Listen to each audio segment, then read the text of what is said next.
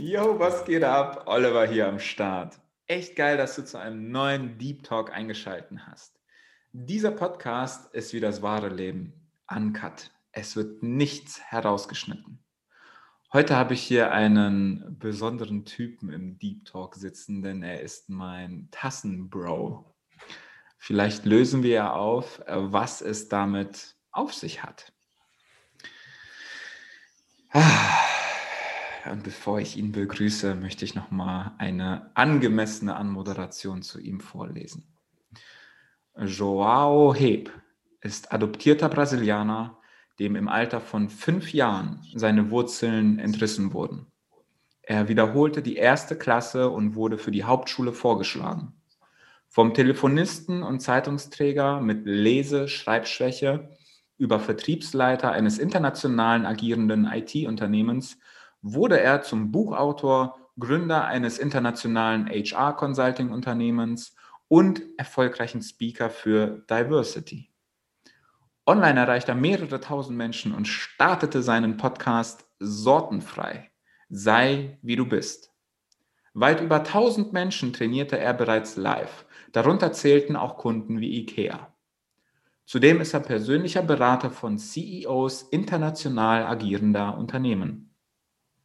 Joao zeigt unverblümt auf, wie die Prinzipien des Zusammenlebens durch die Vielfalt noch besser funktionieren können. Joao ist NLP-Master, zertifizierter Stress- und Burnout-Coach und ließ sich von den Größen der Branche zum Trainer, Speaker und Unternehmer ausbilden. Darunter Les Brown, Tobias Beck, Tony Robbins und John Strelecki. Nicht nur wegen seiner Vergangenheit und seinen eigenen Kindern liegen ihm Kinder sehr am Herz. Deswegen geht er die ersten Schritte zur Gründung der gemeinnützigen JH-Stiftung, die sich weltweit für nachhaltigen Umweltschutz einsetzt, sowie Kindern und Menschen und deren Familien Perspektiven bietet. Achtung! Joao Heb ist polarisierend und feurig mit lateinamerikanischem Charme mit mehr als 6000 Teilnehmern und 180 Trainertagen sowie seinen internationalen Keynotes gehört er zu den erfolgreichen Upcoming Speakern. Seine Lebensaufgabe, eine vorurteilsfreie Welt zu schaffen, in dem jeder Mensch Perspektiven und Chancen erhält, egal wo derjenige herkommt. Sein Motto, sei wie du bist, bleib sortenfrei. Seine Freizeit verbringt er mit seiner Frau Nadine und seinen zwei Töchtern Penelope und Xenia, sowie die süße kleine Hündin Kiwi. Geiler Name. Begrüßt mit mir Senor Sortenfrei Joao Heb. Oh, Samba, Samba, Samba. Vielen lieben Dank, Olli, dass du yes. mich so herzlich begrüßt hast und äh, danke, dass ich hier gerne. sein darf. Vielen, vielen Sehr, sehr Dank. gerne. Ich habe zu danken. es ist mir wirklich eine Ehre, dich hier sitzen äh, zu haben und oh, ja. einfach mal mit dir einen richtig geilen Deep Talk zu führen. Joao. Ja. Sag mal, erzähl mal. Was antwortest du eigentlich Menschen, wenn sie fragen, wenn sie dich irgendwo kennenlernen, auf einer Party oder irgendwo auf einem Event, wo du ja auch des Öfteren zu treffen bist? Was machst denn du eigentlich? Das ist, das ist eine grandiose Frage. Vor allen Dingen gerade jetzt, wo es nicht so eventmäßig vor, vorangeht, weil wir uns in der Zeit befinden, wo wir alle so ein bisschen Detox, detoxen, Event-Detoxen. Aber vorher war das tatsächlich auch ein Stück weit so Unbekanntheit auch. Was sagst du da? Was willst du da überhaupt beantworten? Und ich habe mir mittlerweile angewöhnt zu sagen, ich bin Visionär. Mhm. Damit können die wenigsten was anfangen, aber wenn ich anfange zu erzählen, was ich mache, noch weniger. Und äh, wir kommen dadurch viel schneller ins Gespräch, was ich ansonsten mache. Also ich helfe, wie du schon gesagt hast, in der Einleitung, Menschen Perspektive und Chancengleichheit zu geben, weil ich hatte die Chance bekommen damals und das möchte ich gerne auch Menschen weitergeben, die eben keine Chance haben oder zumindest noch nicht erkennen.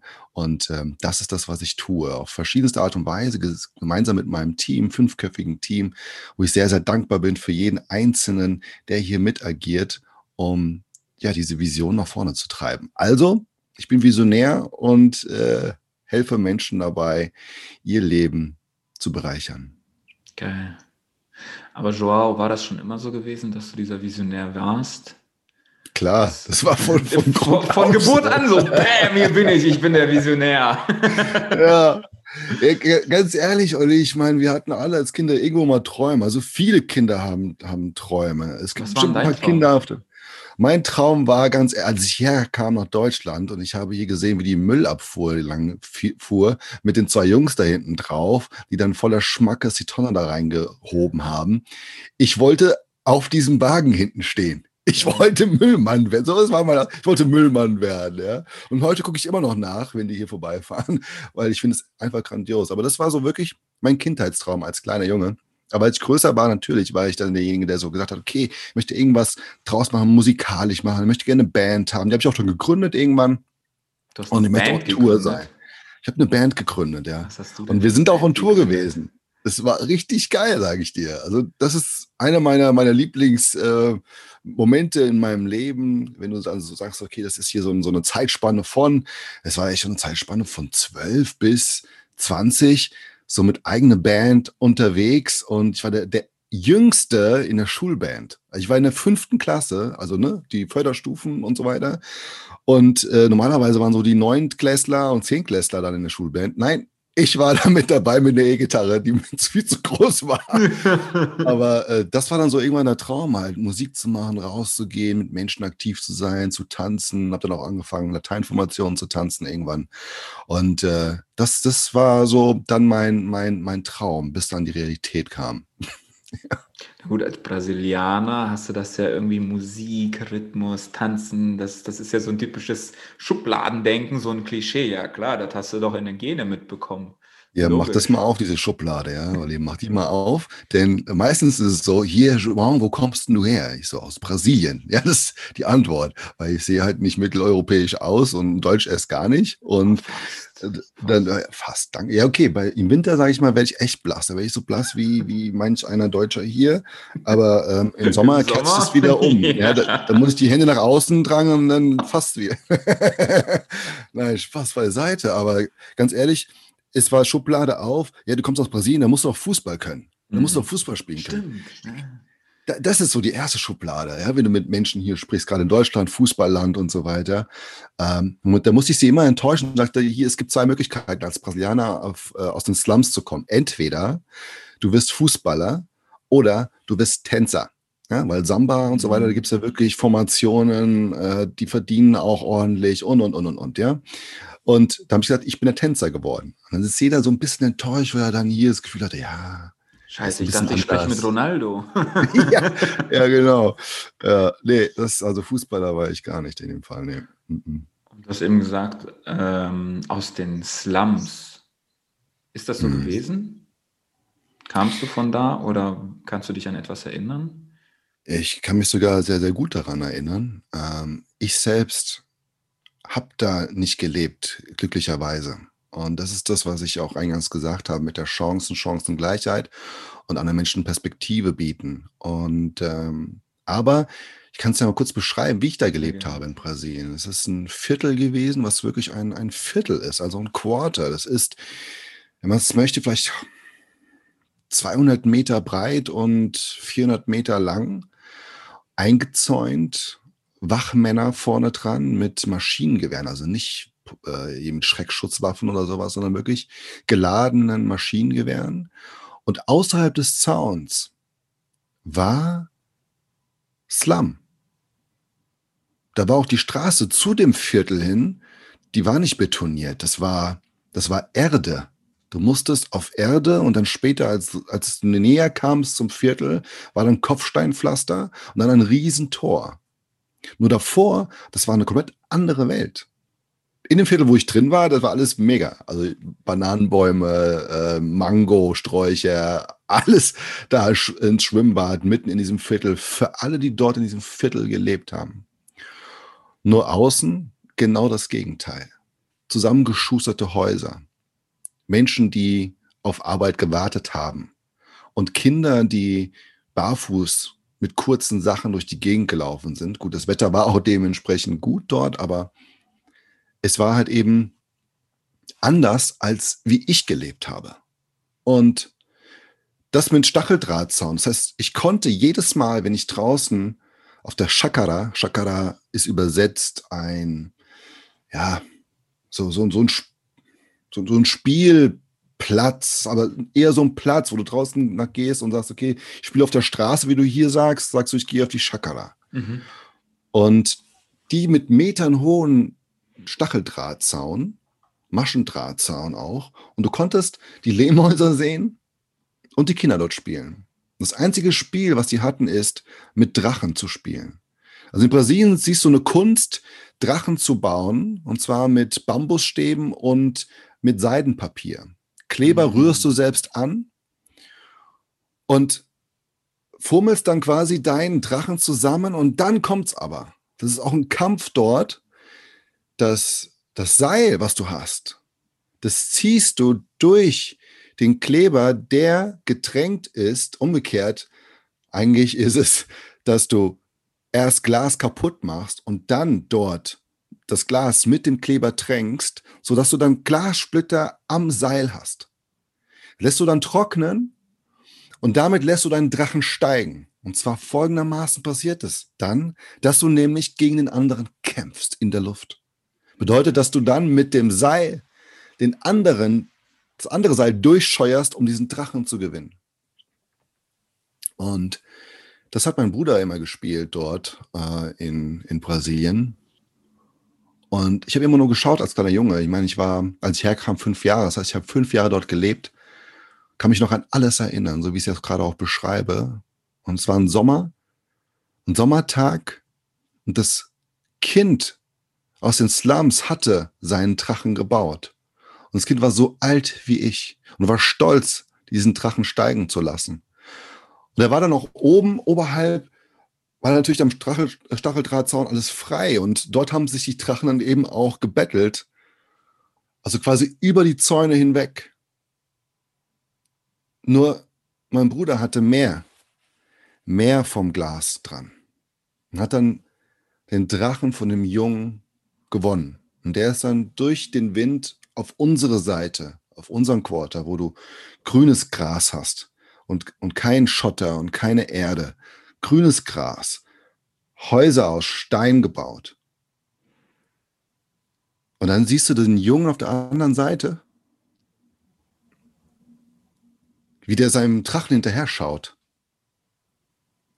Und auf der anderen Seite mein Bruder, wie er jubelt und sagt, geil, ich habe den Drachen. Und auf der anderen Seite siehst du einfach, dass schon wieder etwas weg ist. Dass schon wieder nichts da ist. Und ich habe das sehr wohl alles mitbekommen, weil wir sind natürlich auch rausgegangen. Mein Bruder ist dort zur Schule gegangen. Der ist vier Jahre älter als ich und ich eben in den Kindergarten. Und wir mussten also aus dem, aus dem Quarter raus, aber in einen extra Schulbus, der eben für die privilegierten Kinder dort war. Und mit diesem Schulbus sind wir dann ein paar Kilometer in die Schule gefahren und dann auch in den Kindergarten, weil die waren zusammen, die zwei. Und da habe ich einiges gesehen beim Vorbeifahren.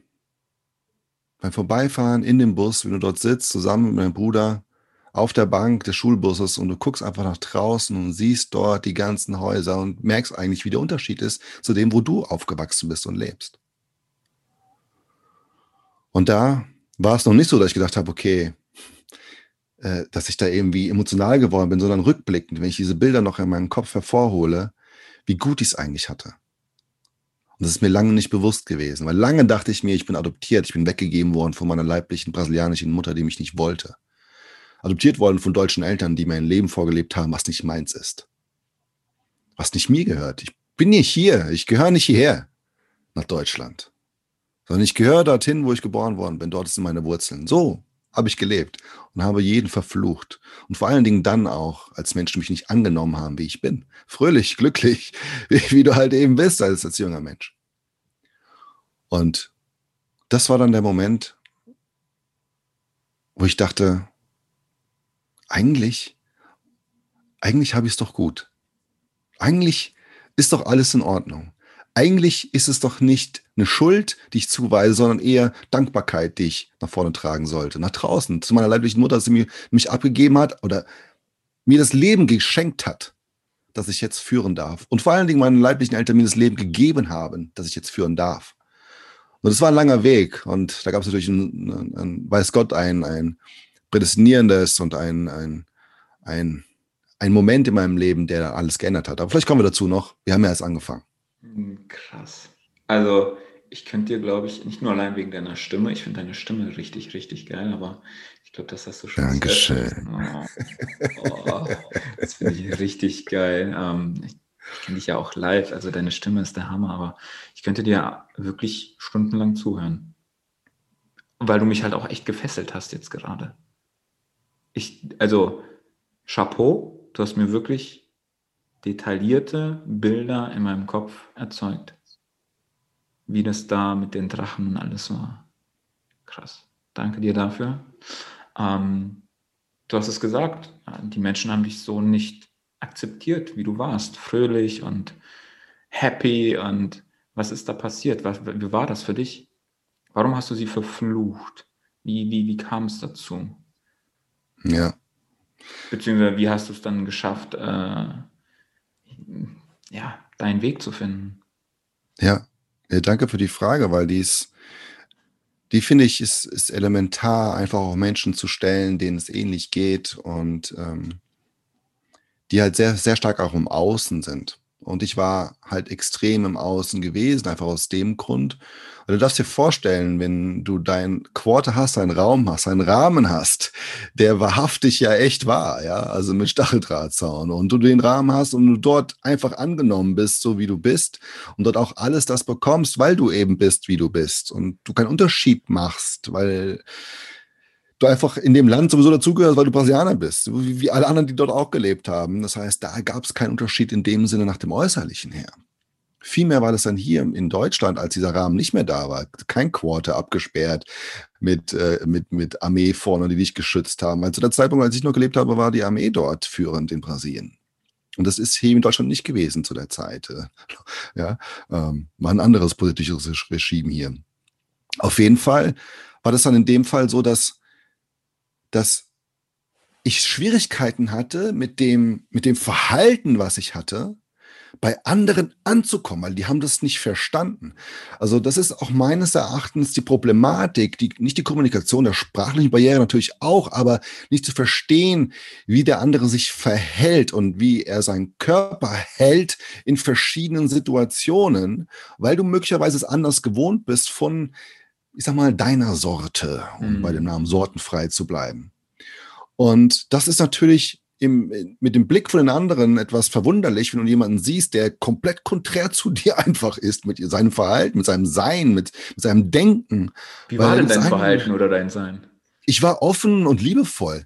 Das äh, letztens noch mit meinen Eltern darüber gesprochen, äh, weil jetzt mein Bruder auch Nachwuchs bekommen hat und der, der, der ihr Kind ähm, teilt egal was er bekommt, er teilt erstmal. Und genauso war ich auch als Kind. Also ich habe von meiner, von meiner Oma aus Deutschland, als ich noch in Brasilien war und mein Bruder auch, ein Paket immer bekommen, regelmäßig, wo dann Haribos drin waren und andere Süßigkeiten, die es in Brasilien halt nicht gab zu, der, zu dem Zeitpunkt.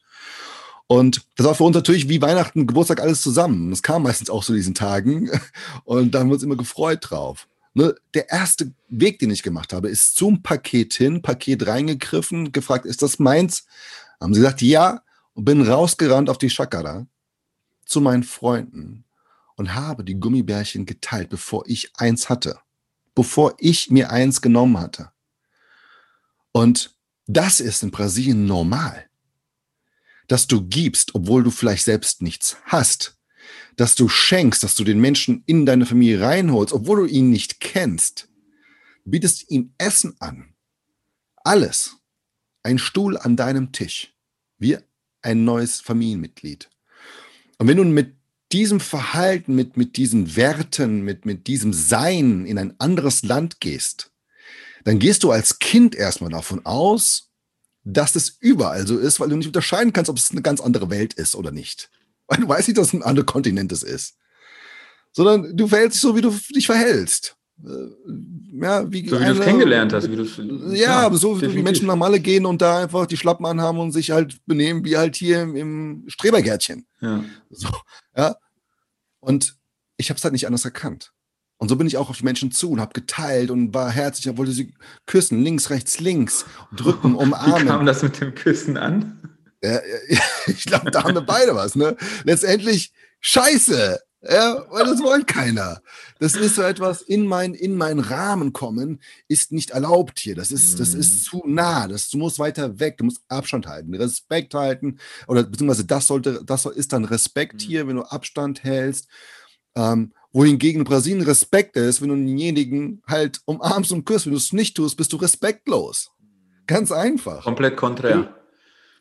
Genau das Gegenteil. Und ich meine, das ist ja auch historisch gewachsen ein Stück weit, ja. Mhm. Brasilien jahrelang oder jahrhundertelang äh, versklavt und äh, aus, mit, mit portugiesischen äh, Flaggen bestückt und äh, erst seit 200 Jahren wirklich frei. Ja, und natürlich fängt man dann an, äh, sich da äh, sonst irgendwie zu küssen und äh, ja, die zu Freiheit schon auch immer. zu lieben, ne? die, die, die Freude am zu Leben. lieben. Ja. ja, absolut. Und einfach, einfach sein Sein so zu behalten, äh, egal was passiert. Und das habe ich halt eben auch lange versucht, nur ist halt das Umfeld nicht da. Das, ich meine, wenn du in Brasilien das machst, dann hast du ein Umfeld. Das heißt, du, du, machst die Dinge einfach, du kopierst sie ja auch und nimmst sie an, aber das ist normal. Und wenn du hier bist und glaubst, es ist normal, aber ist es gar nicht und du tust es, kriegst du Ablehnung und denkst dir, okay, irgendwas stimmt nicht, irgendwas stimmt nicht. Und du fängst an zu gucken, wie die anderen das machen. Und plötzlich stellst du fest im Laufe der, des, der Jahre, nicht als kleines Kind, aber im Laufe der Jahre, dass du immer mehr weniger wirst von dem, der du mal warst, weil du mehr davon adaptierst, wie andere im Außen sind, um angenommen zu werden. Weil klar ist, ich hatte Angst, nicht dazuzugehören. Mhm. Ich hatte Angst, nicht zu einer Gruppe zu gehören. Ich hatte Angst, ausgeschlossen zu werden. Weil ich meine, Sicherheit gibt einem die Gruppe. Sicherheit geben, gibt dir das Umfeld. Und wenn das nicht da ist in der Form, in der du es gewohnt warst, dann musst du dir was einfallen lassen. Und zwar ganz, ganz schnell. Und das habe ich gemacht. Und seitdem ich hier bin, habe ich gelernt, Menschen zu lesen. Ich habe gelernt, Mikro, Mikro, ja, Bewegungen im Gesicht wahrzunehmen. Einzelne Verhaltensmuster innerhalb des, äh, des Menschen zu deuten. Und habe zu 90 Prozent, 95 Prozent kann ich dir genau sagen, was der andere Mensch dort drüben so denkt, fühlt. Und das ist etwas, was, was, was viele nicht verstehen, aber wo viele auch Angst vor haben und wo viele auch sagen, ich will das nicht, weil das ist ein mhm. Fluch oder Segen. Aber ich habe mir das aneignen müssen, um einfach für mich zu überleben. Weil, wo habe ich denn hingucken müssen? Also hingucken dürfen, besser gesagt, das waren meine, sind meine, meine Adoptiveltern. Ja. Und ich meine, wenn du dann schon als äußerlich an, ich bin, ich bin das braune Schaf der Familie. Also der jetzt hier zuhört, sieht mich ja nicht. Ich bin, bin braun. ja, meine, meine, Eltern sind weiß, mein Bruder ist weiß. Alles sind weiß, nur, nur der braune kleine Schwamm halt nicht, ja. Und äh, natürlich war ich irgendwann auch an, angefangen, der Rebell zu werden, weil ich mich auch nicht ausdrücken konnte in der Art und Weise weder vom Körper her, weil es, weil es nicht angenommen wurde, weil dann irgendwie das zu überdimensioniert erschien, zu impulsiv, wie du vorgelesen hast, auch zu feurig und dadurch halt negativ gesehen wird, was in Brasilien genau das Gegenteil ist, wenn du da nicht feurig bist und das andere dann, ja, wirst das, du befressen. Ja, ja, aber das zeigt ja, dass ja auch Leben in dir ist, ne? Die Emotionen, ja. alles ausleben. Ja, und wie, und vollkommen. Wie, wie, wie war das richtig. für dich? Ähm, du bist ja dann quasi in den Survival-Mode oder in den Überlebenskampf, dass du dir das alles ein, aneignen musstest, so wie du sagtest, weil wir wissen ja beide, dass halt dein, dein Umfeld ist halt stärker als dein stärkster Wille. Egal, was du machst, dein Umfeld hat immer gewonnen. Ähm, ja. Hast du dich dann runtergeschraubt oder hast du dir dein Umfeld ähm, quasi ausgesucht, wo, wo so wie du bist, du da reinpasst. Spannend. Die erste Frage war, ob ich mich runtergeschraubt habe und ich äh, muss dir sagen, ich habe mich irgendwann entschieden, mich zu verleugnen. Ich heiße ja João Ulrich Heb. Da fing schon an mit dem Namen. Es fing schon an mit der Sprache. Mit der Sprache. Da war es eines Tages, ich kam, wir hatten, meine Eltern haben ein, ein, ein, ähm, ein Zwillingshaus, also sowas ähnliches wie eine Doppelhaushälfte, sind ein bisschen verschoben, sehen halt gleich aus. Und wir haben in einem von dem, oder meine Eltern wohnen da immer noch und wir haben gemeinsam dort gelebt und es ist ein, also zweistöckig, also Erdgeschoss und erster Stock und halt noch unten den Keller. Und wir haben oben gewohnt, oben gelebt und oben halt eben auch geschlafen. Mein Bruder, ähm, meine Eltern und ich haben dort ihre Schlafzimmer. Und ich bin eines Tages runtergelaufen, wollte rausgehen zu Freunden, unterwegs sein. Und es war, ich war zwölf Jahre alt ungefähr, zwölf, zwölf, dreizehn Jahre alt gewesen und lief die Treppe runter. Und sie hat gehört, dass ich die Treppe runtergelaufen bin und bin auch Richtung Küche. Kurz vorm Ausgang gehst du rechts in die Küche rein. Und sie hatte dort was vorbereitet zu essen. Ich weiß nicht für was genau, aber sie hatte dort etwas zu essen gemacht. Und sie hatte mich auf Portugiesisch angesprochen. Und meine Eltern können Portugiesisch. Halt kein natives Portugiesisch, aber sie können Portugiesisch. Und sie hatte mich auf Portugiesisch angesprochen. Und ich schaute sie an. Ich war für mich so ein bisschen verärgert und wütend auch. Und ich habe hab sie angeschaut und gesagt, Mama, hier spricht man Deutsch und kein Portugiesisch. Und ab diesem Tag habe ich kein Wort Portugiesisch mehr gesprochen. Nicht ein einziges Wort. Und weil du dich draußen mit niemandem Portugiesisch hätte sprechen können, weil keiner da war, der aus Brasilien oder Portugal kam. Niemand zu der Zeit. Es waren 80er. Da war das nicht so.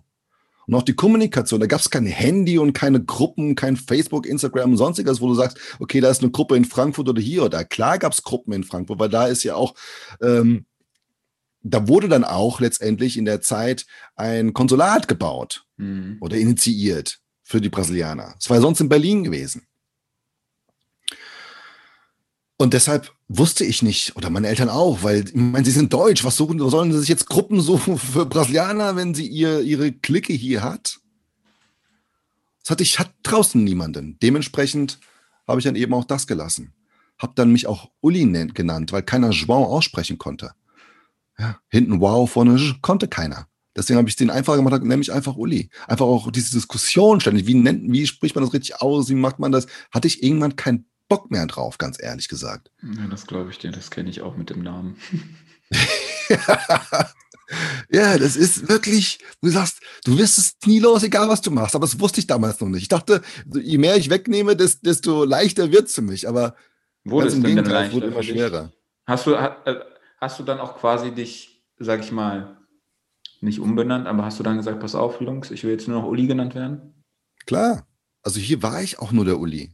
Hier war ich in gemacht? jungen Jahren nur der Uli gewesen. Nur. Ständig. Das ist ja jetzt ein, ein, ein Umschwing, äh, Umschwung oder eine Veränderung äh, für meine Freunde, die mich seit jeher kennen, unter dem einen Namen und ich jetzt klar bin, wer ich bin, dass, dass sie Schwierigkeiten haben, mich Joao zu nennen und mich immer noch Uli nennen, was auch vollkommen in Ordnung ist. Ich habe da ich beide Namen. Ich bin beides. Ich bin, mhm. ich bin, ich bin Kind dieser Welt. Und ich gehöre mir und, und das reicht.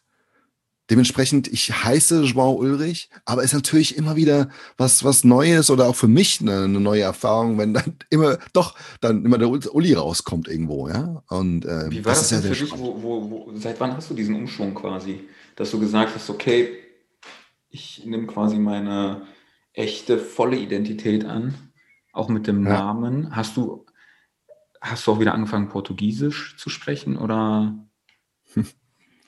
Ja, ich hatte es mal versucht bei der VHS, äh, so einen Portugiesisch-Kurs, kannst du vergessen.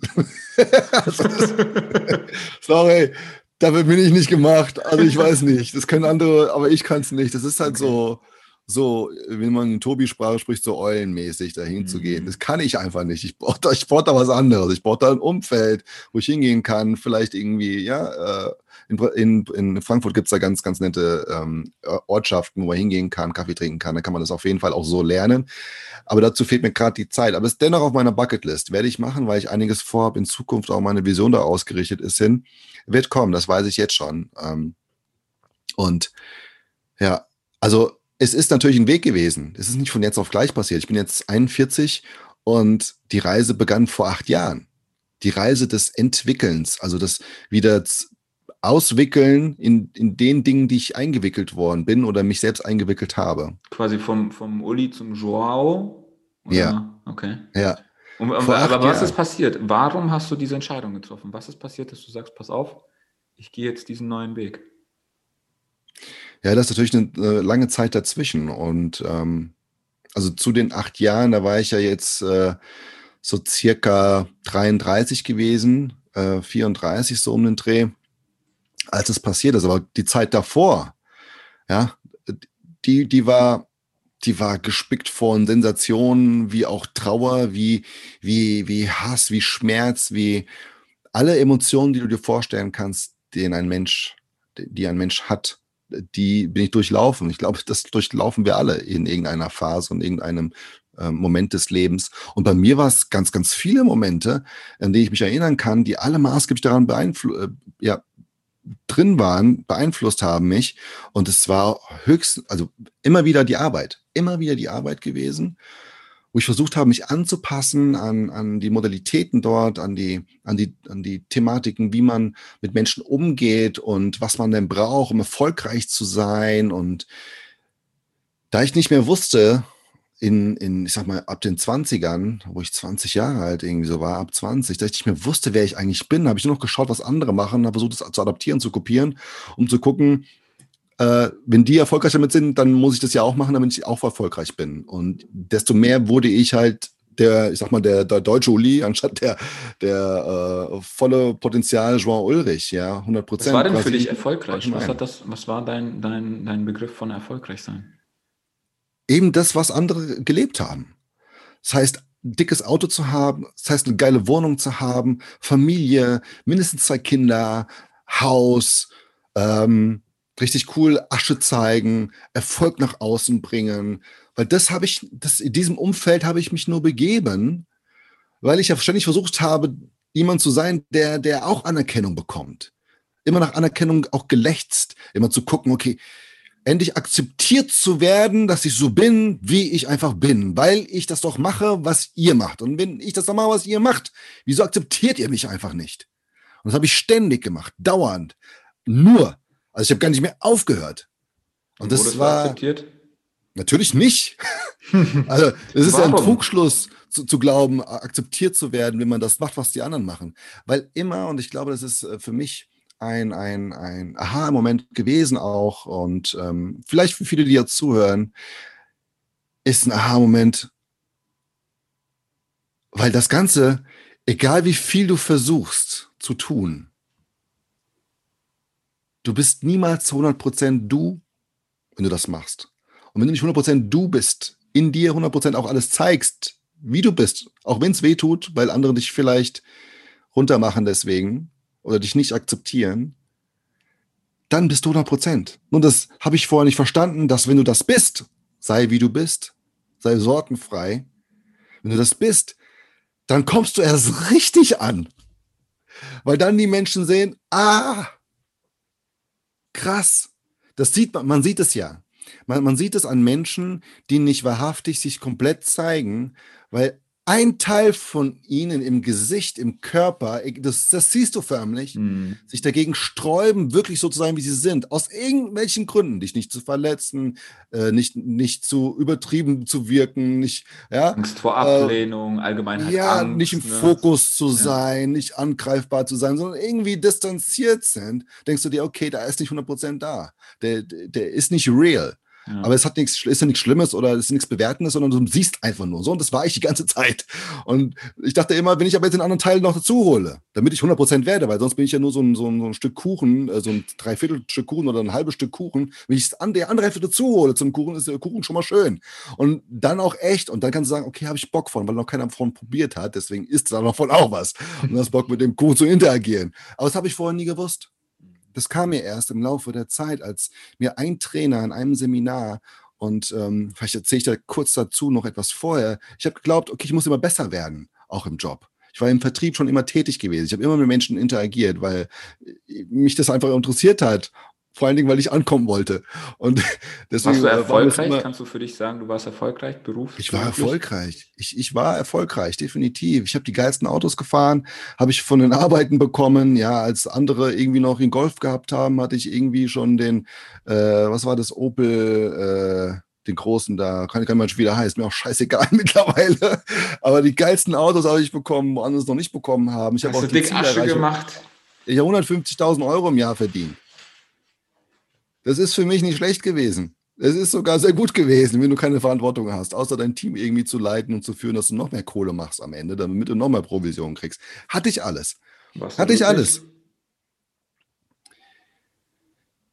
In dem Moment, wo ich Dinge gemacht habe, ja, aber du bist ja dann auch mit dir irgendwann allein und zwar zu Hause. Entweder gedanklich auf dem Klo oder beim Duschen oder beim Schlafen. Ansonsten, ja klar, war ich nie alleine, weil ich auch Familie habe, aber in diesen Momenten, wo ich alleine war, war ich alleine. Und zwar richtig alleine. Da hat man, da habe ich die Lehre gespürt, die ich, die ich nach außen wohl auch scheinbar getragen habe. Und mich nur halt nur mit dem Außen identifiziert. Und ich habe gedacht, ich hätte es geschafft jetzt. Ich hätte es geschafft, ich bin angenommen, ich fahre jetzt die dicken Autos. Und dann war das Gegenteil wieder, dass, dass deshalb andere gar nicht erst kamen, weil, weil ich dann zu viel hatte. Also egal, was ich gemacht habe, es war scheißegal, was ich gemacht habe. Es war dann förmlich egal.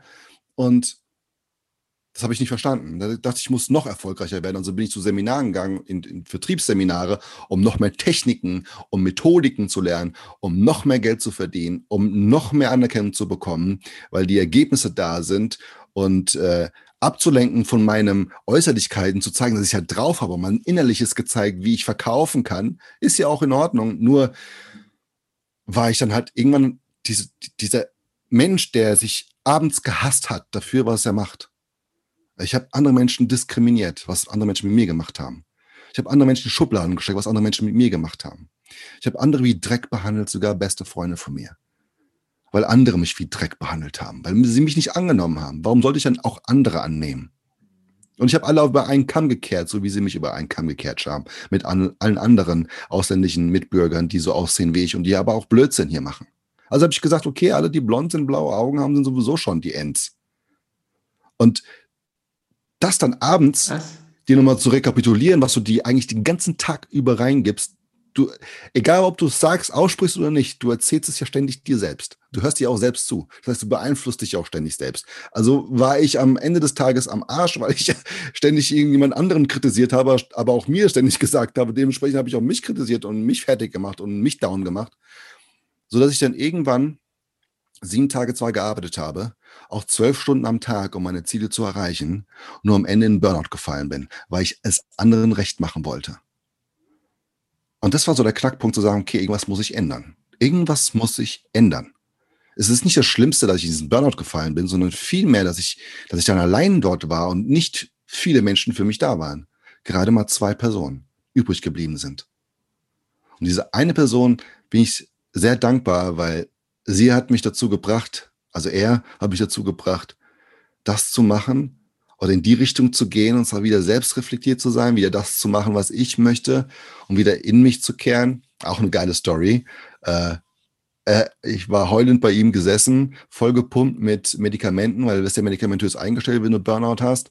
Mir ging es gut, weil ich hatte eh keine Ahnung mehr, alle Rezeptoren waren, äh, waren besoffen und war dann bei, bei ihm gesessen und hab, bin zusammengebrochen, habe geheult und er sagte nur, was willst du eigentlich in deinem Leben? Was willst du in deinem Leben noch machen? Und ich so, ja, ich will ja eigentlich diesen Job, aber dafür diesen Job, weißt du, wieder zu gucken, ich depp, dass ich wieder einen Job kriege, wo ich massig Asche mache. Ja, das war so wieder mein Ziel. Null Learning dabei gehabt in dem Moment. Ja, ich will doch diesen Job haben, damit ich wieder richtig Kohle verdiene und und und und. Aber da habe ich gemeint, ich brauche dafür ein, ein, ein Studium. Sagt er, ja und? Ja, ich habe kein Abitur, habe ich gesagt. Sagt er, ja und? Da machst du jetzt Abitur. Und ich so, wie? Er so, ja, ich rufe gleich mal an. Du hast ja, du hast ja eine Ausbildung. Ich habe eine Ausbildung gemacht. Äh, Kaufhof, Schmuck- und Uhrabteilung, der einzige Mann Schmuck- und Uhrabteilung. Oh, da habe ich auch verkaufen gelernt. Das, das war sehr nice, die Zeit. Ja, das, das, war sehr kann nice. Ich mir vorstellen, dass du mit deiner Stimme gut ankamst. Ja, ja also viele, viele Stammkunden kamen auch extra zu mir und haben sich dann was verkaufen lassen. Aber anderes, andere Story. Und auf jeden Fall musst du dann noch ein Jahr Fachabitur machen, wenn du schon mhm. eine Ausbildung hast. Mhm. Und er rief an bei der Schule und hat einen Termin gemacht beim Rektor. Für mich. Und an dem, an dem Tag, das war, glaube ich, zwei Tage später, holt er mich ab mit seinem geilen Opel. Äh, Kadett war das, glaube ich, so ein richtig Stahlmobil, noch so ein altes, geiles Teil. Und wir sind vorgefahren zur Schule und sind ausgestiegen und zum Rektor gelaufen, Rektor, Rektor, Rektoriat und auch dann in sein, in sein Büro rein. Und dort saß ich dann. Neben mir mein Kumpel und hier saß ich zusammengekauert, kein Selbstbewusstsein, null und der Rektor genau gegenüber und guckte halt zu meinem Freund und sagte hier, wann möchten Sie anfangen? Also, nee, nee, er. Ach so, ja, also wir haben jetzt hier in der Schule schon begonnen, aber wir haben noch einen Platz frei. Wollen Sie denn wirklich? Und dann mein Kumpel so, ja, ja, er will. Ich hatte überhaupt keine Chance, was zu sagen. Und er hat es für mich geregelt. Und dann war ich dort und habe dieses Jahr durchgezogen, habe mein Abitur geholt. Und dadurch kam vieles in Schwung. Ich habe dann angefangen, auch Dinge zu entscheiden und dann währenddessen schon einen Job bekommen, während ich noch in der Schule war, einen Job bekommen in der Zeitarbeitsfirma bei einer schwedischen Bank am Ende äh, und dort ist meine Karriere gestartet. Dort. Denn in Schweden, und das mache ich einen Sprung dort hoch, also ich wurde, mir ging es dann besser, habe bei meinen Eltern gewohnt und ich habe wieder, bin wieder aufgeblüht und habe mich dann dort vorgestellt bei dieser Firma, dieser schwedischen Firma, äh, Bank von einem großen Möbelhaus und als Telefonist. Und die haben mich dann geprüft und da gab es auch so, so PIs, äh, Persönlichkeitsanalysen ähm, und so weiter und haben mich eingestellt. Und da war ich dann auch. Und es hat mir so sehr Spaß gemacht. Glaubst du gar nicht, wie geil das war, einfach angenommen zu werden, einfach hier und gezeigt zu bekommen, wie es funktioniert und hier noch mehr. Und diese Herzlichkeit, ja, und, und dieses Annehmen von, von Talenten von, und gefördert. Und ich habe da Stunden gearbeitet am Tag und es hat mir nichts ausgemacht. Und natürlich war am Samstag auch immer jemand da, um halt die, die äh, Mitarbeiter von IKEA dann auch zu betreuen, äh, mittels halt dieser Produkte und so weiter. Ja, auf jeden Fall war dann irgendwie ein Dreivierteljahr, Jahr um und es wurde der Vertrieb neu initiiert. Auf grüner Wiese sollten jetzt Key Account Manager erwachsen, äh, herauswachsen, die dann die Häuser persönlich vor Ort betreuen, also die Geschäftsführer dort. Mhm. Sind, ja, sind ja wirklich, jedes Haus hat seinen eigenen Geschäftsführer, Store Manager. Und die haben wiederum Vertriebsmanager und und und, für alle Bereiche, wie auch immer. Auf jeden Fall sollten wir unsere Produkte dort besser platzieren, damit halt mehr Kunden Finanzierung und so weiter äh, kaufen und die Karten, Bezahlkarten, wo du überall kaufen kannst, auch bei, bei H&M und so weiter. Schleichwerbung.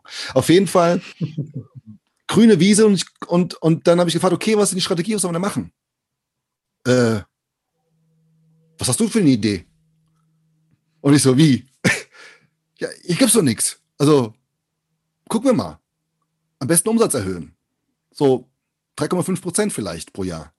Also so voll planlos. Also, ja, nicht wirklich planlos, aber es war schon so, so, dass du mit eingebunden bist, dass ich mit ja. eingebunden wurde in, in, in was ich nicht, was ich nicht gewohnt war einfach und die die Möglichkeit gegeben worden ist, es zu machen. Und es war wirklich so ein, ein, ein Leben dort. Ich sag's dir, alles herein. Und ich habe mich wiedergefunden, mehr und mehr gefunden, weil ich machen konnte, wie ich es gerne, wie ich es will und wie ich das Gefühl hatte. Und ich hatte den südlichen Bereich, Bayern, Baden-Württemberg, südliches Hessen und, und wer ähm, unten in München äh, Nord und Osten so ein bisschen kennt, ist ja dort auch so ein Gefälle von Gehalt. Also Norden nicht so gut, Süden sehr gut. Und in Bruntal ist ein Haus und Bruntal ist halt einer der, der Regionen in München, die, ja, da brauchst du halt Geld, um zu leben. Und die können aber auch alles einfach so kaufen, ohne Finanzierung. Und äh, mit denen hatte ich immer so eine Thematik und habe mir überlegt, strategisch, wenn ich die habe, dann kriege ich alle Häuser, dann machen alle Häuser mit. Und so mhm. war es dann auch am Ende. Und so, ja, ich habe aber dann gemerkt, dass ich dort mit meinem Sein, mit meinem Sein ankomme. Und nicht mit irgendwelchen Techniken, die ich noch nicht da kannte zu dem Zeitpunkt, sondern mit, mit mir. Einfach mit mir. Halt ich bin mal, wie ich bin. ich wurde einfach so, wie du bist. Ne? Ja. Und da war die 3,5 drin. Und da hatte ich dann 50, über 50 Millionen äh, pro Haus an, an Verantwortung und ich hatte zwölf Häuser zu dem Zeitpunkt und habe natürlich auch die 3,5 geschafft in, in jedem Jahr. Und das war halt sensationell, sensationell, sensationell. So, und dann kommt der Wechsel zum anderen Job und du lernst wieder eine andere Seite kennen. Was wo es eben nicht egal ist, wer du bist. Ach so, das meinst du damit, ja. Mhm. Ja, Ich habe dann bin dann gewechselt einfach aus aus unterschiedlichen Gründen. Äh, zum einen, dass ich meine jetzt heutige Frau kennengelernt habe und ich halt einen Job hier haben wollte. Ich war immer unterwegs, ich war die ganze Woche unterwegs. Also mhm. sieben Tage, sechs Tage die Woche. Ich habe in Hotels gepennt. Es war eine geile Zeit, definitiv. Habe viel kennengelernt dürfen und es war, war schön die drei Jahre. Aber ja, ich sollte dann auch zu Hause sein und wollte auch zu Hause sein und habe mir auch einen Job gesucht hier in der Nähe und da ging es halt um was ganz anderes.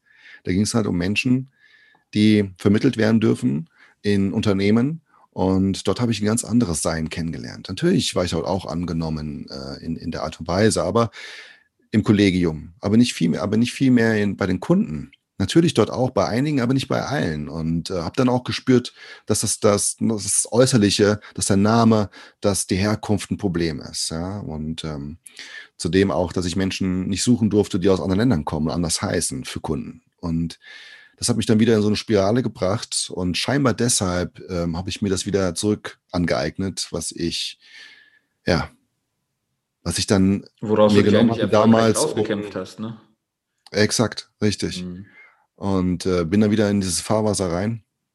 Und das war halt, war halt dann irgendwann auch so weit halt, dass ja, ich nicht mehr wusste dann, was ich jetzt machen sollte. Ich war schon mal in Situationen Burnout und war wieder kurz davor und habe mir gesagt, ey, João, was, was ist denn schon wieder los? Was willst du? Hab dann geschaut, okay, ich will zu so Seminaren gehen und zu lernen, andere Techniken, vielleicht komme ich damit besser klar. Mhm. Ich Techniken lerne, die, wo andere erfolgreich sind. Methoden lerne, die, wo andere mit erfolgreich sind. Und bin zu einem der, der besten Verkaufstrainer gegangen äh, zu dem Zeitpunkt und habe dort auch die Seminare gebucht. Äh, erster Tag war so, äh, mit dem Freund hingegangen und habe hab gesagt, war eine Stunde da gewesen. Und meint, erinnere mich daran, dass ich zu sowas nie wieder gehe. also, so abgedreht, wie diese Menschen dort waren. Gut, ich bin heute immer, ich bin ja heute so einer, aber da dachte ich mir so, was ist das für eine Welt?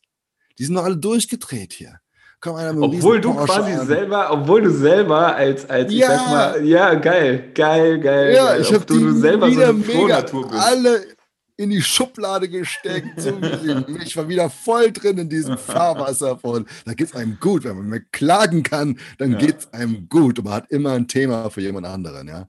Und ähm, ich muss sagen, dass ich dort geblieben bin und das nächste gebucht habe, habe ich niemals aber wirklich niemals bereut. Aber beim mhm. zweiten Mal war schon klar, was passiert. Und es waren gute Techniken. Ich habe auch ein bisschen mehr Umsatz gemacht, aber es war immer noch so ein, so ein Haken dabei, so ein, so ein Gefühl, so irgendwas, irgendwas ist doch hier, João, bei dir drin. Damals habe ich noch Uli gesagt zu mir. Uli, irgendwas ist doch bei mir drin, was, was doch spricht. Hör doch mal zu. Warum geht's dir denn nicht gut? Du machst doch hier richtig cool Asche musst du noch mehr lernen, bist du unsicher bei, bei gewissen Menschen. Ich meine, ich war dann schon irgendwann Vorstandsebene. Dass du dann irgendwann natürlich auch Fieber kriegst, wenn du in Vorständen von, von Banken sprichst, ist klar. Da dachte ich mir so, okay, dann ist es vielleicht, muss ich noch eine andere Technik lernen, um mit diesen Menschen zu sprechen.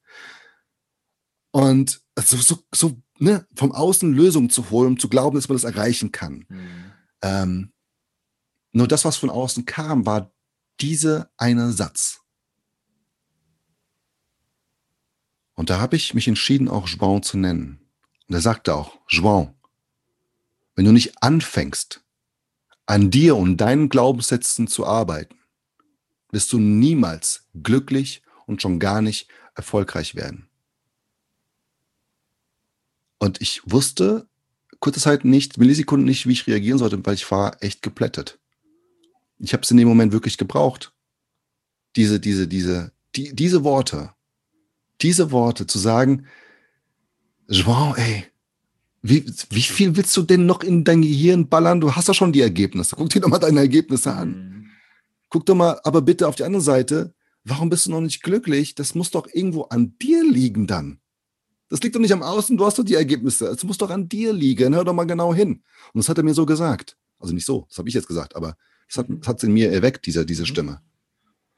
Natürlich hat, natürlich hat er dann auch NLP gepitcht. Ja, NLP Practitioner habe ich dann gemacht, zehn Tage eingesperrt in der Türkei, nur, nur mit dir selbst. Bin allein hingefahren. Weiß ich auch, wo du warst. Die ganze Zeit so im Kopf so, war er bei dem, dem oder dem Trainer? Ja. Okay, jetzt weiß ich, wo du warst. Damals da war, war ich auch. Der, da war ich auch. Damals, ja, da, damals war er der, der Einzige, ja. ja. ja. Und ähm, das hat mein gesamtes, und man sagt das immer so leicht und auch so äh, theatralisch, aber das hat, das hat wirklich mein gesamtes Leben wieder neu justiert neu justiert. Und ich erzähle euch auch gleich, warum. Weil ich jetzt wieder zurückkam, das war gar nicht schön. Aber in der Zeit dort, zehn Tage, nur mit dir beschäftigt zu sein, nur dir selbst zuzuhören, nur an dir zu arbeiten, nur dass andere mit dir arbeiten und du natürlich auch mit den anderen arbeitest, aber ständig mit deinen Glaubenssätzen, mit deinen Mustern, mit allem, was dich limitiert hat im Leben, was dich blockiert hat, was, was dich massiv beeinflusst hat in deinem Leben zu arbeiten und dort war der Moment auch, wo ich einiges aufgearbeitet habe. Und zwei Dinge möchte ich gerne erzählen, weil ich glaube, das ist für Menschen, die gerade hier zuhören, elementar wichtig, auch für sie selbst. Und das erste ist, dass ich dort mein Rauchen mir rausgeholt habe. Ich habe mich hypnotisieren lassen, in Trance setzen lassen und durch, durch Arbeiten im Unterbewusstsein habe ich mir das Rauchen wegnehmen lassen. Nur das hat nicht nur das Rauchen weggenommen, ich habe dann nicht mehr geraucht seitdem, sondern das hat einen Effekt gehabt, dass das Rauchen nämlich dadurch, also das Rauchen hat nämlich meine Allergien. Ich war gegen alles hochgradig allergisch. Im Sommer, wenn, die, wenn der Rasen gemäht wurde, es hat gejuckt. Die Blumen haben geblüht, es hat gejuckt. Die Bäume haben gesprießt, es hat gejuckt. Alles hat gejuckt. Hinten der Rachenraum ging auf. Alles. Aber das Rauchen wollte ich weghaben. Und als ich das weg hatte, war auch meine Allergie weg. Ihr dürft euch vorstellen, ich habe mein Bett abgesaugt. Jeden Abend. Weil ich bin ja zu einem Arzt gegangen, ne? der macht ja so Tests. Guck, ich Gänsehaut mhm. schon wieder. Krass, der macht ja Tests. So, und dann spritzt er ja die einzelnen äh, Allergene da drauf. Und dann kriegst du ja so rote Pustel. Mein ganzer Arm war rot. Ich war gegen alles allergisch. So. Ich mache den Test nochmal. Nix. Ja, nix. So von wegen, ja, bist du einmal allergisch, bist du immer allergisch. Nein, es ist hier drin. Ja, genau. Über 90 Prozent der Krankheiten kommen aus der Psyche, kommen aus dem Gehirn, kommen hier ja. raus, aus dem Kopf. Über 90 Prozent. Und das darfst du dir mir gerne geben. Auch Mutationen der Haut, was man gerne heutzutage Krebs nennt. Und das ist sehr, sehr spannend. Aber das ist wieder ein anderes Thema. Andere Story auch dazu, weil ich da auch jemanden kennengelernt habe, der das macht. Ähm, die andere Geschichte dort, die ich aufgearbeitet habe, weil es immer so ein Ding war für mich, meine Adoption. Hm. Das habe ich dort aufgearbeitet. Das, genau dort habe ich, da? also was meinst du? Dort habe ich verziehen. Ah. Ich habe, ähm, ich habe verziehen. Ich habe meine leibliche Mutter verziehen. Ich habe mir von ihr Energie geben lassen in einer, in einer Meditation. Ich habe mir von ihr Kraft geben lassen, den Schub nach vorne, das nach vorne gehen, das alles erreichen können, die Chance. Und das ist so befreiend gewesen dass wenn du Verzeihung sagst zum einen, weil du sie jahrelang dafür beschuldigt hast, was aus dir geworden ist, dass du hierher mhm. gefrachtet worden bist, zu, sich zu entschuldigen bei einem Menschen dafür, was man denkt, ist eine unheimliche Befreiung. Und sich Energie zu holen von diesem Menschen, das hat mir so sehr geholfen und dieser Moment hat mein Leben maßgeblich beeinflusst, weil ich danach alles anders gesehen habe. Und ich weiß nicht, wie viele von, von euch jetzt hier zuhören, das schon gemacht haben. Und Olli, du hast es ja auch gemacht. Man, ich habe die Welt, die Menschen, ich habe sogar Farben anders gesehen. Mhm. Das gesamte Umfeld. Es war wie so eine Leichtigkeit, die, die Tage danach und auch die Monate danach und auch sogar Jahre teilweise danach, Leichtigkeit zu spüren. Und die darf man sich auch immer wiederholen. Die hole ich mir auch immer wieder, weil ich die Techniken dazu gelernt habe, dann im Master Jahre später im NLP Master dann. Aber als ich herkam, da wollte ich noch darauf äh, hinweisen, wie die dritte Story ist, dass mein Umfeld mich natürlich dann anders gesehen hat. Was heißt anders? Was haben die an dir anders gesehen? Anderes Verhalten, anderes Denken, anderes Sehen auf die Welt. Ein, ein leichteres, ein unbekümmerteres, ein in sich ruhendes Verhalten.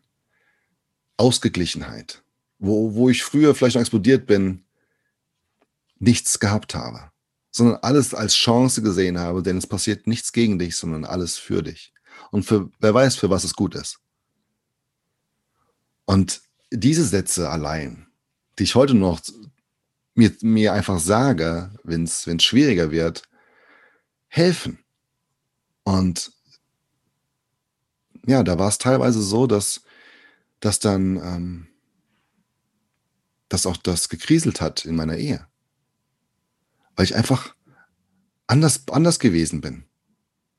Also du kannst dir vorstellen, wenn du einen Menschen siehst und kennenlernst, so wie er ist, und er sich auch von einem Tag auf den anderen oder zehn Tage auf, auf, die, auf einen anderen Tag komplett 180 Grad dreht und du den Menschen so nie gesehen hast, dann kriegst du Angst. Hm. Und es war so bei meiner Frau. Und, und wie habt ihr es geschafft? Sie hat, sie hat lange, also lange, lange, es war ein halbes Jahr mindestens, halbes, sogar dreiviertel Jahr. Wir haben jeden Tag ähm, für sie war es kämpfen, für mich war es, für mich war es Vorleben, für mich war es Sein. Natürlich ist es energieraubend auch gewesen, ein Stück weit. Aber ich dachte mir, wenn ich ihr zeige, dass die Art des Lebens doch auch für sie positiv ist und auch für sie etwas bereithält, dann kann es auch im Großen Ganzen gemeinschaftlich nur funktionieren. Und sie hat Stück für Stück auch gesehen, dass das, was ich verändert habe, auch dann Anklang gefunden hat, dass, dass ich ruhiger wurde, dass, dass ich zufriedener wurde einfach im ganzen Leben, im ganzen Sein, dass das sie natürlich auch beeinflusst hat dahingehend, dass sie sich nicht noch mehr Energie in uns hineinsetzen musste, um vielleicht etwas zu schlichten oder sonst irgendwas. Und dann war es dann so, wie es kommen musste. Ich habe sie halt mal eingeladen zu einem großen blonden Mann, den ich kenne ich den selbst, natürlich. den kennst du. den, den ich auch nur über YouTube kannte und gesagt habe, komm, wir gehen mal auf so eine Veranstaltung. Und ab da war auch bei ihr eine Veränderung zu sehen. Und ab da hat sie angefangen, ein bisschen zu verstehen, wie ich die Welt sehe. Und danach, danach ging wir zu einem Mann, der einfach geile Leben macht. Und da hat sie entschieden, NLP zu machen. Mhm. Und ab diesem Zeitpunkt, das ist jetzt drei Jahre her, oder vier, ich glaube drei oder vier Jahre her, ist auch sie NLPlerin und versteht die Welt genauso. Und wir sehen dieselben Dinge. Wir sehen in dieselbe Richtung. Ich sage immer so schön, wir sitzen im selben Zug, im selben Abteil, auf demselben Platz, in dieselbe Richtung fahren und wir wissen, wo wir, an welchem Bahnhof gemeinsam aussteigen werden. Und das war die Reise wert. Ein Film, Unbroken, von Angelina Jolie, Regisseurin und Autorin dieses wunderschönen Stücks, hat einen Satz geprägt in mir und der ist, ein Moment voller Schmerz für ein Leben voller Ruhm. Hm. Und wenn du die Jahre siehst, die du noch hast, und nur denkst, dass ein Jahr schon alles ist, dann weißt du, dass du noch ein bisschen mehr zu leben hast. Und das heißt, die ein, das eine Jahr, was wir hatten, was echt stressig war, das hat uns da zusammengeführt, gemeinsam, wo wir jetzt durch dick und dünn noch stärker gehen, wo wir genau wissen, wo wir lang möchten, wo wir genau wissen, wo wir aussteigen, was wir machen, weil wir tun die Dinge, um unsere gemeinsame Vision zu erfüllen. Und, und das war es wert. Absolut. Ey. Allein dieser Satz, ein schmerzvoller Moment für ein erfülltes Leben. Ein Moment voller Schmerz für ein Leben voller Ruhm. Geil. Der ist schön. Und dann hattet ihr beide quasi die Klarheit. Dann wart ihr, war, ich sag mal, klingt jetzt ein bisschen krass, aber auf Augenhöhe, weil sie die Welt dann auch wieder so gesehen hat und dich verstanden hat, wie du sie siehst. Was ist dann, was ist dann passiert, dass sortenfrei entstanden ist? Wie kam das dazu?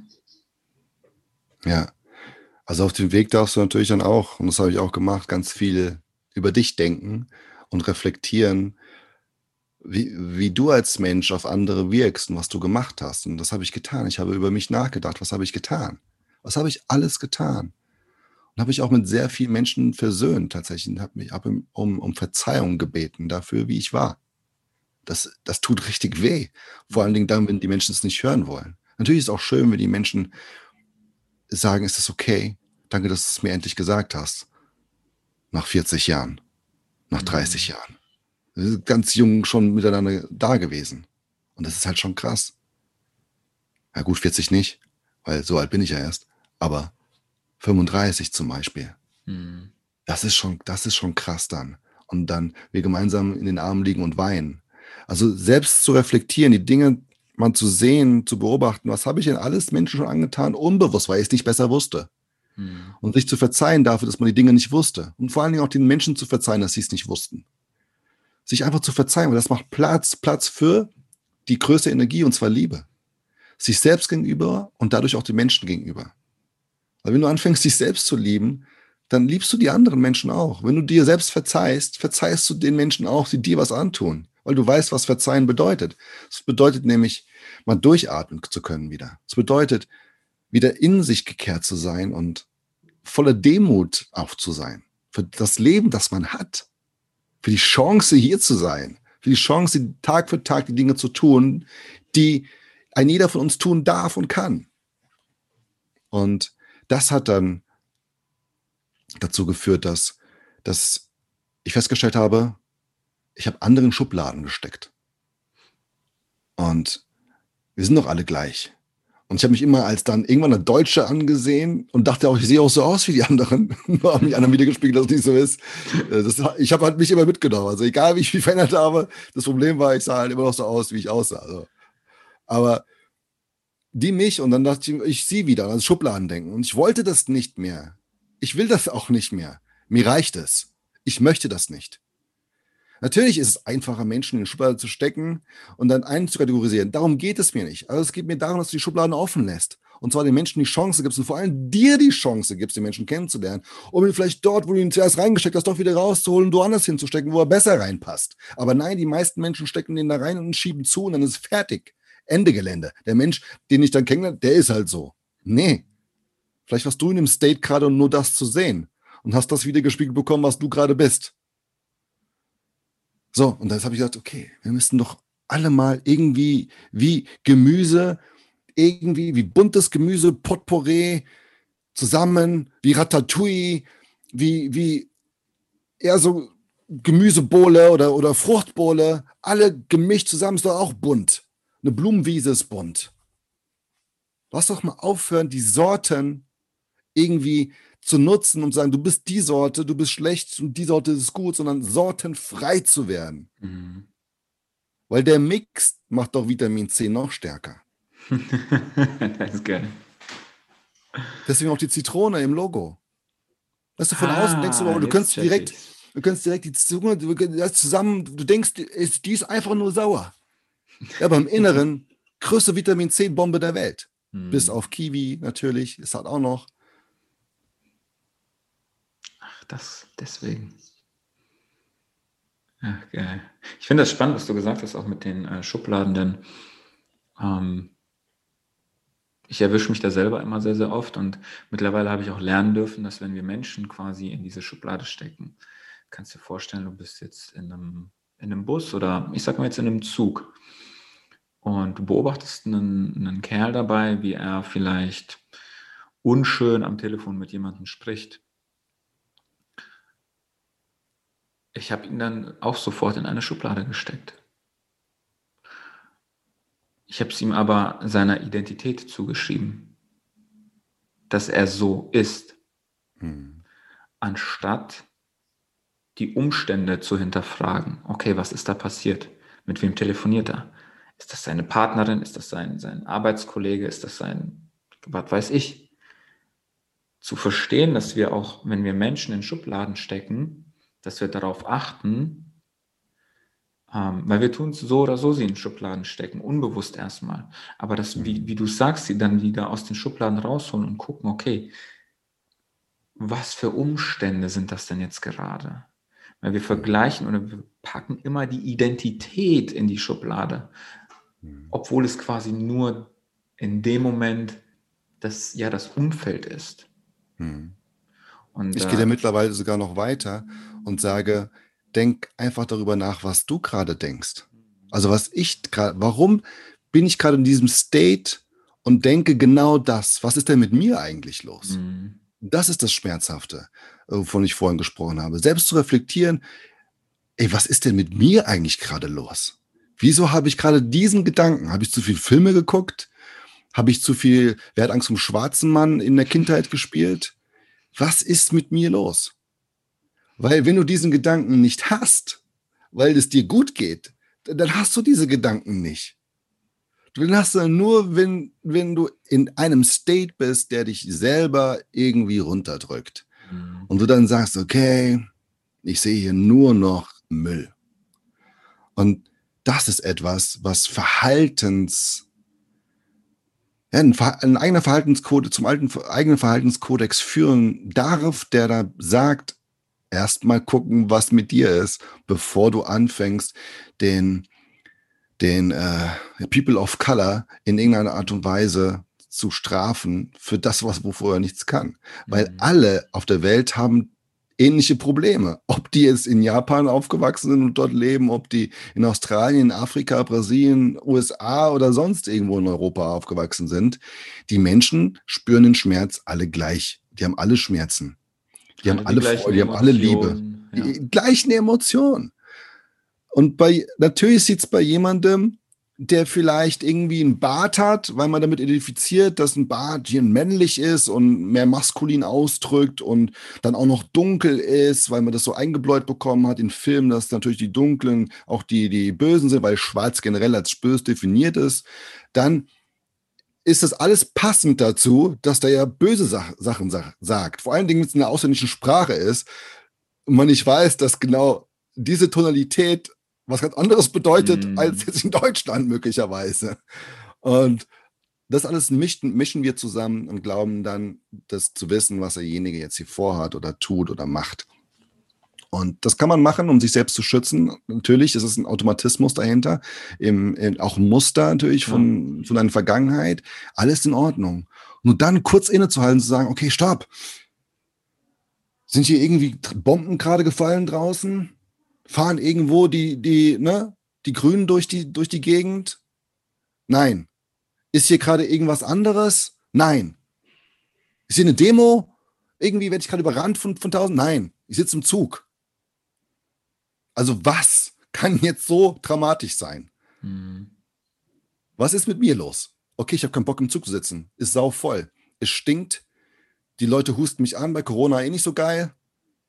Bin eh genervt, jetzt da hinfahren zu müssen. Jetzt schreit er hier auch noch rum. Also an wen liegt's? Und die Schuld habe ich früher ganz viel, ganz schnell anderen gegeben. Schon ganz, ganz schnell.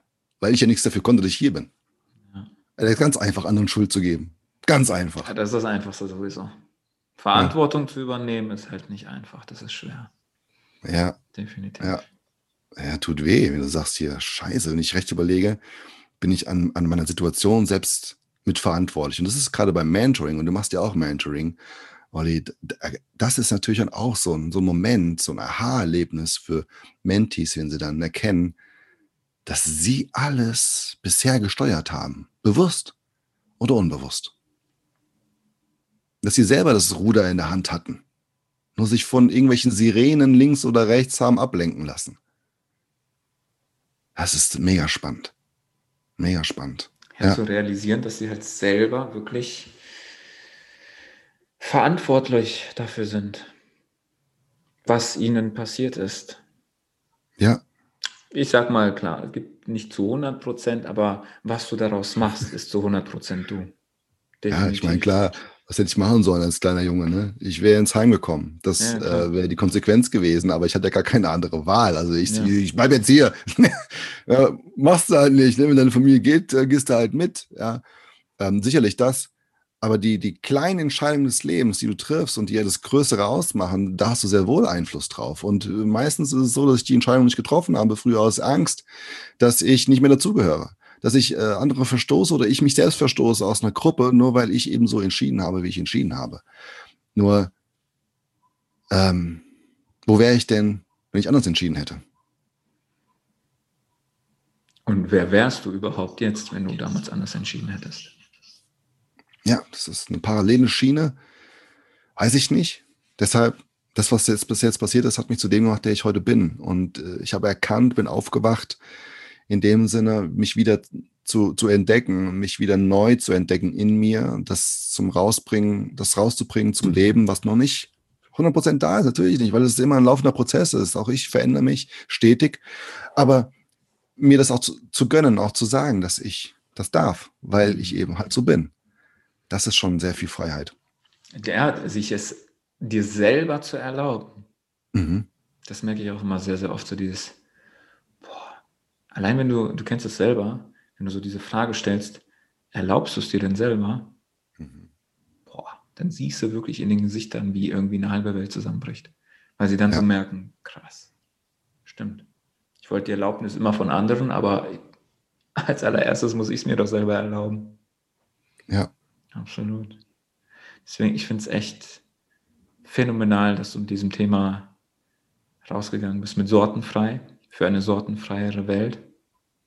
Du hast ja auch dazu ein Buch geschrieben. Ja. Du bist ja, du bist ja, du bist ja mehrfacher Autor. ja. ja äh, ich packe es auch sehr, sehr gerne in die Show Notes. Ähm, ja, danke. Was, sehr, sehr gerne. Was, was, so als Quick-Tipp, Quick-Info, was kriege ich in dem Buch äh, sortenfrei? Was nehme ich da für mich mit? Wer du bist. Hm. Wer, wer du einfach bist. Das kriegst du da ganz, ganz spielerisch und auch durch die Geschichten, die dort drin sind. Das ist quasi, ich bin nackt dort drin. Also nicht als Bild, aber. Oh, schade. Vielleicht eins, ich weiß gar nicht, Oberkörper oder so frei. aber ich habe mich da komplett nackt gemacht. Und ich glaube, das ist auch wichtig zu zeigen, dass alles möglich ist. Und dass ein, ein, ein Telefonist und ein Zeitungsausträger, der ich gewesen bin, mit Leseschreibschwäche, es auch kann natürlich auch Jahre dafür gebraucht haben, es zu erkennen. Aber du auch, der hier zuhört. Du kannst es ebenfalls. Den, den Schritt darfst du selbst gehen und du darfst den Schritt gehen. Und hol dir Hilfe, hol dir Unterstützung. Vor allen Dingen hier vom, vom lieben Olli, wenn du jetzt zuhörst. ähm, Aber auch definitiv von dir. Das, das kann weiterhelfen, definitiv. Schau. Ja, das steht, das steckt drin. Geil. Ich packe es definitiv in die Show Notes. Ähm, apropos Shownotes, wie können sich denn die Menschen mit dir connecten, in Verbindung treten mit dir?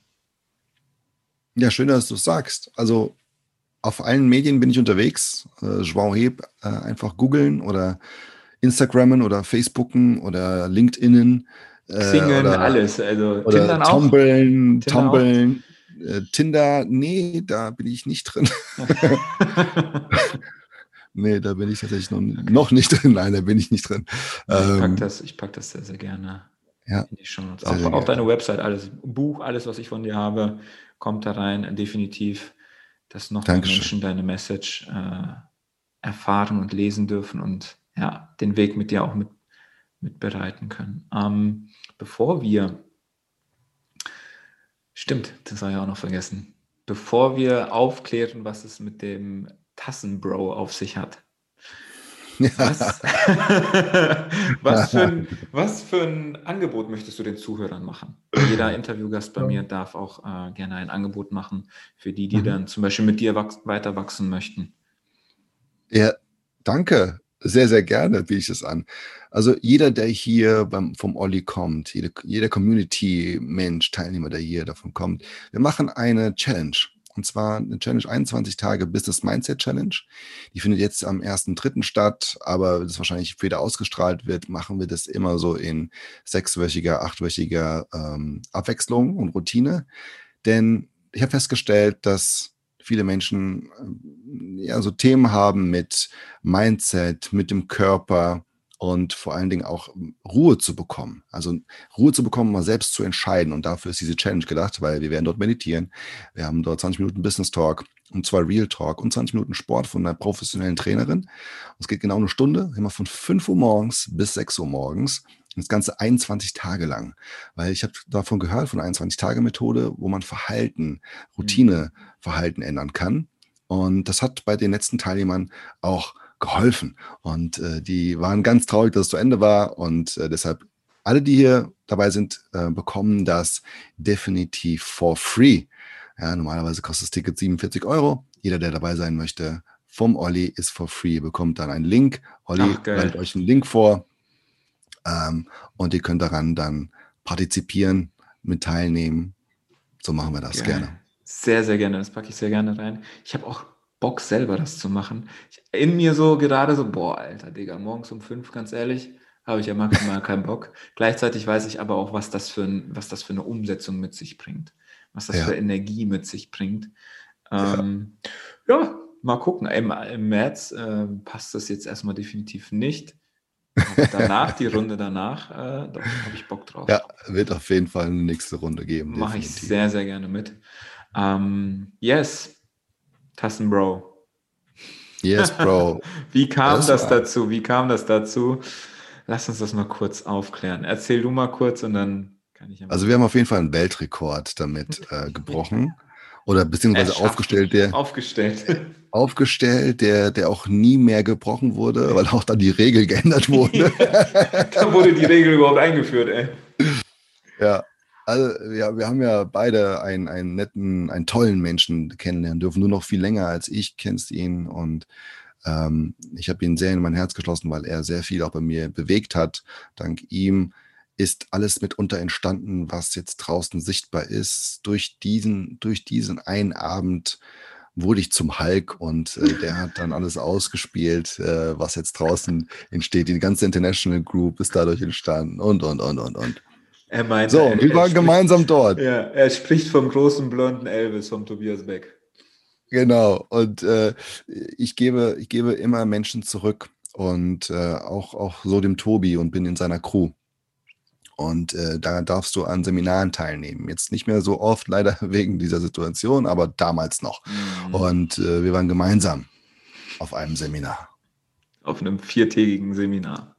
Mhm. Ja, wo es halt darum ging, quasi auch dein Business zu, zu kreieren, was du da drumherum baust und Team und alles, was du dafür brauchst, um dann auch als Speaker quasi groß rauszukommen. Ja, und das beinhaltet auch Abendübungen. Abendübungen, die dann halt bis teilweise früh drei, vier, fünf Uhr war es so üblich geht. Ja, doch dann gab es die zweite Nachtübung. Ähm, und wir haben um, wann haben wir angefangen? Um Viertel von neun oder so abends haben wir dann damit angefangen. und es drehte sich halt um, ein, um eine Tasse. Aber was mit der Tasse passiert ist, das ähm, können wir halt nicht verraten. Das bleibt halt da. Naja, und. Ja, äh, aber die, die, die, die, gesamte Gruppe wurde ja aufgeteilt in, in, äh, in weitere Gruppen. Ja? Und äh, jede Gruppe wurde betreut eben von Crewmembern. Und äh, Olli hat ja nicht nur Crew gemacht, sondern auch die gesamte Technik dort. Und äh, war aber immer gerne bereit, auch abends oder nachts in dem Fall mit einem weiteren Crewmember, in dem Fall ich, dann gemeinsam yes. eine Gruppe zu betreuen. Yes. Ja, genau, stimmt, habe ich vergessen zu sagen. Und dann haben wir diese Gruppe betreut. Und wir haben dann angefangen, aber irgendwas war anders, weil wir haben schon äh, irgendwie gefühlt drei Stunden später angefangen äh, oder wir waren drei Stunden später dran als üblicherweise, weil dieses Seminar habe ich schon des Öfteren als Crew begleiten dürfen. Und naja, ein bisschen Mathe in der Schule habe ich schon äh, drauf gehabt und habe ich ausgerechnet, okay, wenn jede Person jetzt drankommt, dann sitzen wir morgens um 12 noch hier, also 12 Uhr mittags. Naja, zum Glück ist es nicht 12 Uhr mittags geworden, aber es wurde 9 Uhr morgens.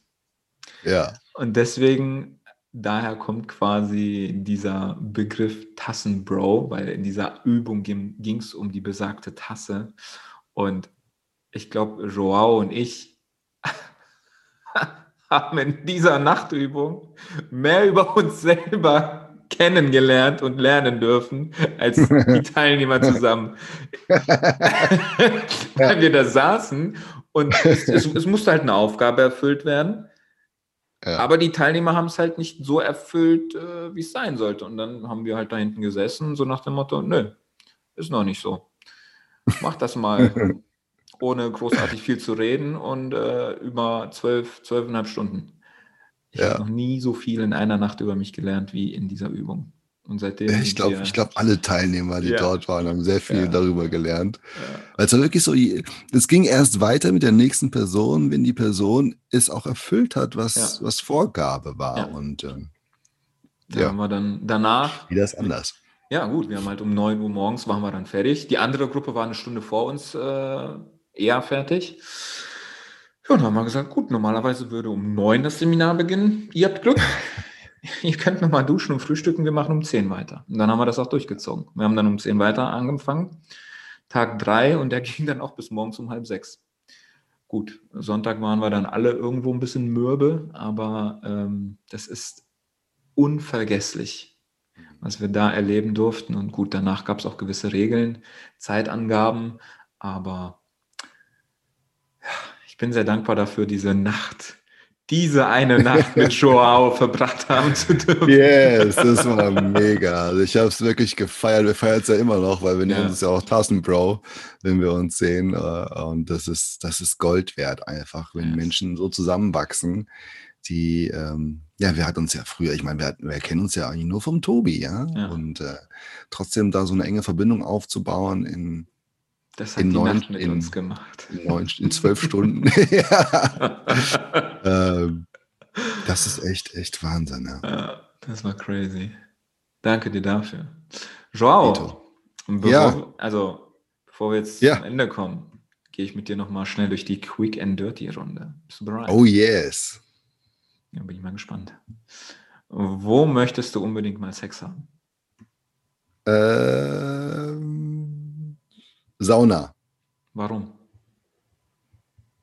Ist mir gerade eingefallen. Es ist Sonne, wir sind eh nackt, von daher passt es doch. okay. Wenn du einen Wunsch frei hättest, was würdest du damit machen?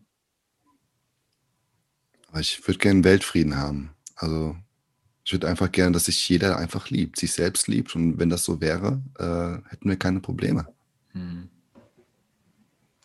Welches Buch hätten wir neben deinem natürlich schon längst lesen müssen. Big Five for Life. Oh, das kam aus der Pistole geschossen. Das war mein erstes, was ich gelesen habe, was ich durchgelesen habe. Mein erstes Buch in, in den ganzen Jahren, wo ich lebe. Geil. Du bist in zehn Jahren? Ich bin in zehn Jahren. Ach so, das. ich, ich bin in zehn Jahren immer noch glücklicher Familienvater. Sehr schön. Und zu guter Letzt, was ist deine Plakatbotschaft? Stell dir vor, du bist jetzt als glücklicher Vater am Ende deines Lebens angekommen. Du hast noch ein, zwei. Sei wie du bist, bleib sortenfrei. Hm. Das ist mein Leben. Es ist meine Vision, meine Mission und das wird auch wahrhaftig so sein. Sei wie du bist. Bleib sortenfrei. Geil. Danke dir, Joao. Ich danke dir, lieber Olli. Es war mir eine Ehre, dich im Deep Talk haben zu dürfen. Danke für deine ganzen tollen Stories. Also ich könnte dir, also du musst echt ein, hast du schon ein Hörbuch aufgenommen? Wenn nicht, musst du unbedingt Hörbuch aufnehmen, Alter. Ich hatte damit begonnen tatsächlich, äh, habe damit aber nicht aufgehört. Ich weiß auch nicht warum. Ich habe mein Buch versucht äh, mal aufzunehmen. Äh, Werde ich aber machen ist, Definitiv. ist jetzt als, als E-Book erhältlich, aber auch als physisches Buch, aber als aufgesprochenes noch nicht.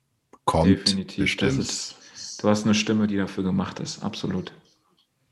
Danke dir. Vielen lieben Dank für die Blumen. Ich danke dir auch für die Zeit, die du mitgebracht hast hier und vor allen Dingen, dass ich hier sein darf bei deiner Community. Sehr und ähm, du hast eine geile Community. Dankeschön. In diesem Sinne, vielen, vielen lieben Dank. Gibt es noch abschließend irgendetwas, was du ihnen mitgeben möchtest, der Community? Ich glaube, wir haben schon viel heute erzählt darüber, um sich selbst zu reflektieren und auch sich selbst einmal wahrhaftig zu sagen, wer, wer man selbst ist und wer man selbst sein möchte und vor allen Dingen aber auch die Entscheidung zu treffen, dann den Weg zu gehen. Ich glaube, das ist schon etwas, was enorm viel für viele Menschen darstellt. Aber mit kleinen Dingen anzufangen. Einfach zu überlegen, muss ich jetzt genau so denken oder kann ich denn einfach nur mal durchatmen und mal den anderen Menschen kennenlernen? Vielleicht hat er genau die Lösung, die ich brauche für mein Problem oder umgekehrt. Absolut. Danke für diese abschließenden weisen Worte. Joao, richtig geil gewesen. Danke, danke, High five. danke. High five. Yeah. Yes, ich danke dir vielmals.